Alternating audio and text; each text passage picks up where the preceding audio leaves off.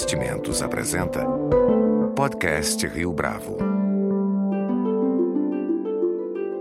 Conheça o Portfólio Rio Bravo, uma carteira de investimentos só sua, só na Rio Bravo. Para informações, entre em contato via investimentos@riobravo.com.br ou 3509-6620. Este é o podcast Rio Bravo, eu sou Fábio Cardoso. No próximo domingo, dia 13 de março, o Brasil assistirá, em alguns casos participará, de mais um capítulo dos protestos contra o governo federal. Se contadas a partir de março de 2015, esta será a quinta grande manifestação que coloca em xeque as condições do governo da presidente Dilma Rousseff em contornar a crise política que, como num efeito dominó, também abateu a economia do país e abalou o status do Brasil junto aos investidores estrangeiros. No podcast Rio Bravo de hoje, nosso entrevistado é um dos principais nomes relacionados às manifestações do próximo domingo. Kim Kataguiri é coordenador do Movimento Brasil Livre e foi considerado pela revista Time um dos jovens mais influentes do mundo. Kim, é um prazer tê-lo conosco aqui no podcast Rio Bravo. Bom, muito obrigado. Eu que agradeço o convite.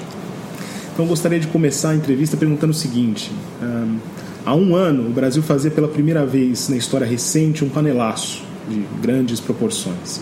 Uma semana depois, ainda em março de 2015, uma multidão foi às ruas para protestar contra o governo.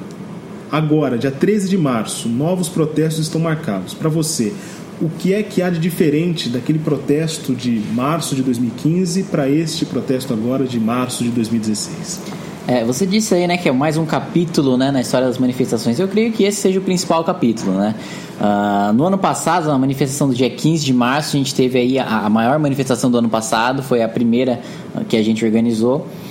E imediatamente após essa manifestação, a gente teve uma resposta muito ruim da oposição. Né? A oposição ainda tinha um discurso muito alinhado com o do governo de que ainda não havia momento para impeachment. Alguns líderes até falavam em golpismo, ou que a presidente Dilma Rousseff é honrada, que não poderia ser comparada a Collor. Enfim, a gente teve uma resposta muito negativa da, da oposição institucional. Com o avanço das manifestações, né, 12 de abril, 16 de agosto, em todo um trabalho de pressão em cima da oposição, em cima de parlamentares mesmo da base, a oposição acolheu, digamos assim, o pedido, né, se uniu em torno do pedido e passou a, a, a trabalhar ativamente para que ele fosse levado à frente.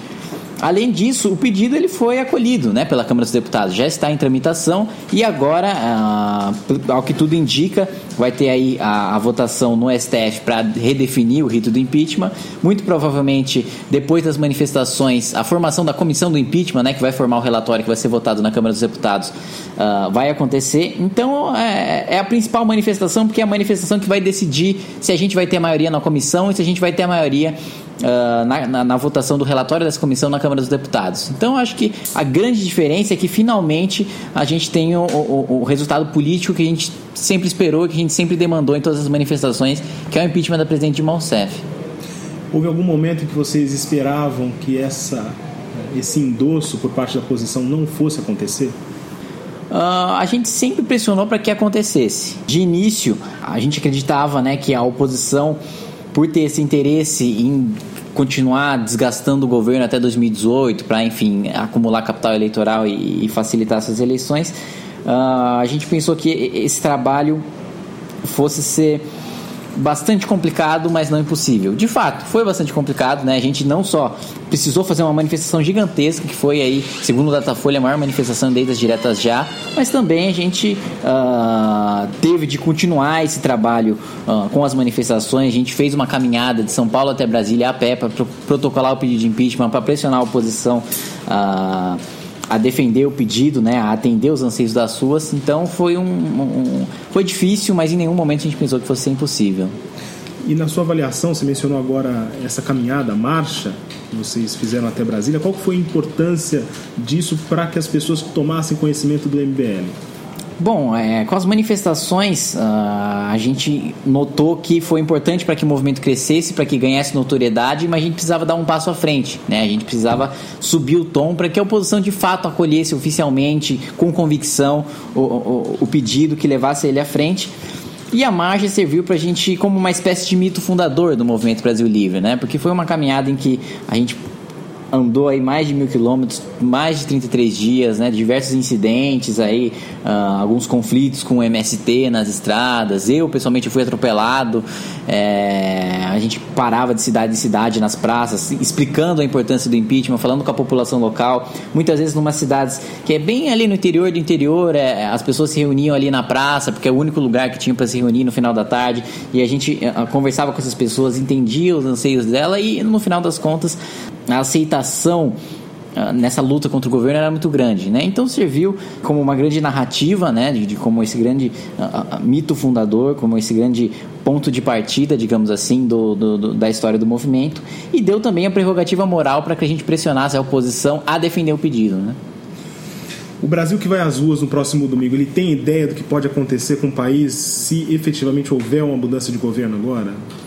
Uh, eu não posso afirmar que ele tem ideia claramente do que vai acontecer com a mudança de governo, mas eu, eu, eu, acredito que o brasileiro tem absoluta clareza de que qualquer não mudança é pior do que uma mudança, né? É, é, é, claro que as pessoas têm a consciência de que o impeachment não é a solução, de que o impeachment não é uma panaceia, não é uma solução mágica, não é, não é nenhum milagre, mas ao mesmo tempo elas sabem que não há mudança sem impeachment, né? O governo presidente Rousseff está completamente paralisado.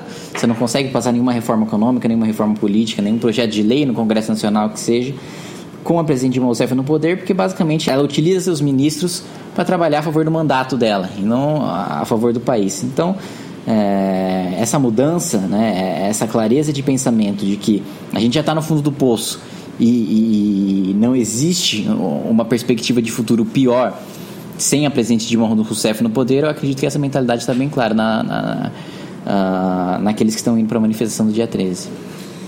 Com a classe política que nós temos, há motivos para termos boas expectativas quanto ao governo que pode suceder a administração Dilma Rousseff? Eu acredito que sim, porque como eu disse, uh, não tem nenhuma perspectiva de mudança com o governo atual. Então qualquer governo que surja, mesmo pelo momento político e pela pressão popular de você estar tá assumindo o um mandato logo após uh, uh, o presidente da República ter sido derrubado, Uh, acho que as perspectivas de mudança são muito boas. Agora, é óbvio que a gente não se orgulha da nossa classe política, é óbvio que a nossa classe política está muito longe de ser ideal.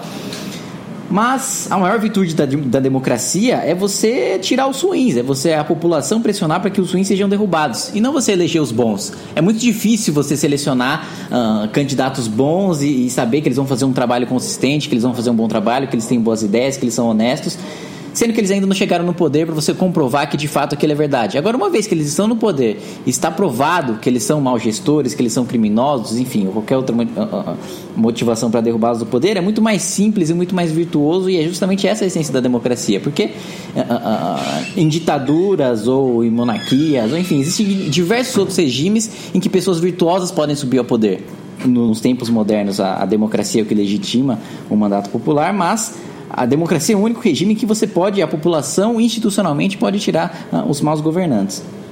Você tem sido protagonista de muitas polêmicas desde que os protestos ganharam as ruas no ano passado. Como que você analisa o posicionamento da opinião pública, principalmente de jornalistas e de cientistas políticos, historiadores, intelectuais de modo geral, em relação à atuação do movimento Brasil Livre? Bom, a imprensa ela sempre jogou muito contra, né? A maior parte dos setores da imprensa, exemplo disso, o maior exemplo disso é que a primeira manifestação que a gente organizou, que foi ainda em 2014, né, no dia 1 de novembro, a capa da Folha de São Paulo era cerca de mil de intervenção militar. E na época a gente não pedia nenhum impeachment, né? A manifestação era pelo fortalecimento da Lava Jato e pela liberdade de expressão, porque o Grupo Abril tinha acabado de ser vandalizado por causa daquela denúncia da revista Veja envolvendo a delação do doleiro Youssef. Uh, falou que a, a presidente Dilma Rousseff e o presidente Lula têm envolvimento e, e ciência do petrolão. Então, a narrativa da imprensa sempre catalisou a narrativa do adesismo, a narrativa do governo. Né? É sempre uh, a maioria dos colunistas, a maioria dos formadores de opinião nesses, nesses grandes jornais sempre falaram que nós somos golpistas, sempre falaram que a gente atenta contra a democracia, às vezes tentaram nos colocar a peste de defensores da ditadura militar. É o Limar Franco, do Globo, já falou que tem membros do MBL que utilizam suásticas nazistas tatuadas no corpo. Enfim, uma série de absurdos que dificultaram muito o nosso trabalho, mas pela nossa capacidade de responder essa narrativa oficial através das redes sociais, a gente conseguiu se sair bem uh, dessa e hoje, pelo menos ao meu ver, a maioria da população apoia o movimento, tanto que a maioria da população, segundo as pesquisas, apoia as manifestações, apoia o impeachment da presidente Dilma Rousseff e acha que o país está no rumo errado. Ainda existe a percepção de que os jovens participam pouco da política, pouco da vida política. Por outro lado, há quem diga também que, sobretudo nas mídias sociais, você mencionou agora esse fator, mídias sociais, tem aumentado o chamado discurso do ódio, principalmente no tocante às manifestações relacionadas à vida política. Como é que você percebe a atuação dos jovens em relação a essas questões? Aí, citando nominalmente, é, Lava Jato, é, oposição ao governo, é, atuação dos governantes. É, eu acho complicado generalizar porque hoje, durante muito tempo, manteve-se um monopólio da esquerda, manteve-se um monopólio uh, de partidos como o PT, PSOL, PSTU, enfim, em instituições estudantis como a Uni, a UBS, enfim, nesse meio acadêmico, nesse meio estudantil.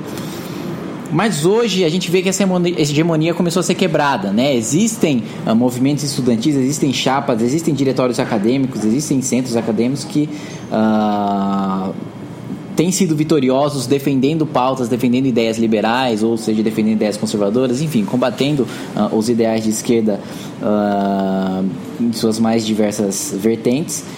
E mas ainda há essa dominação em termos de instituições, né? E, e por isso eu quero dizer o quê? A Uni, a, a Uni, por exemplo, está na mão, nas mãos do PCdoB há anos, né? É, recebe dinheiro, já recebeu mais de 40 milhões de governo como reparação da ditadura militar para reconstruir uma sede que foi uh, destruída aí pelos militares e até hoje não colocar nenhum tijolo ali. Então, ainda existe institucionalmente falando uh, essa atração da juventude pelo discurso do adesismo devido à ocupação de partidos de esquerda dentro das universidades e dentro das escolas.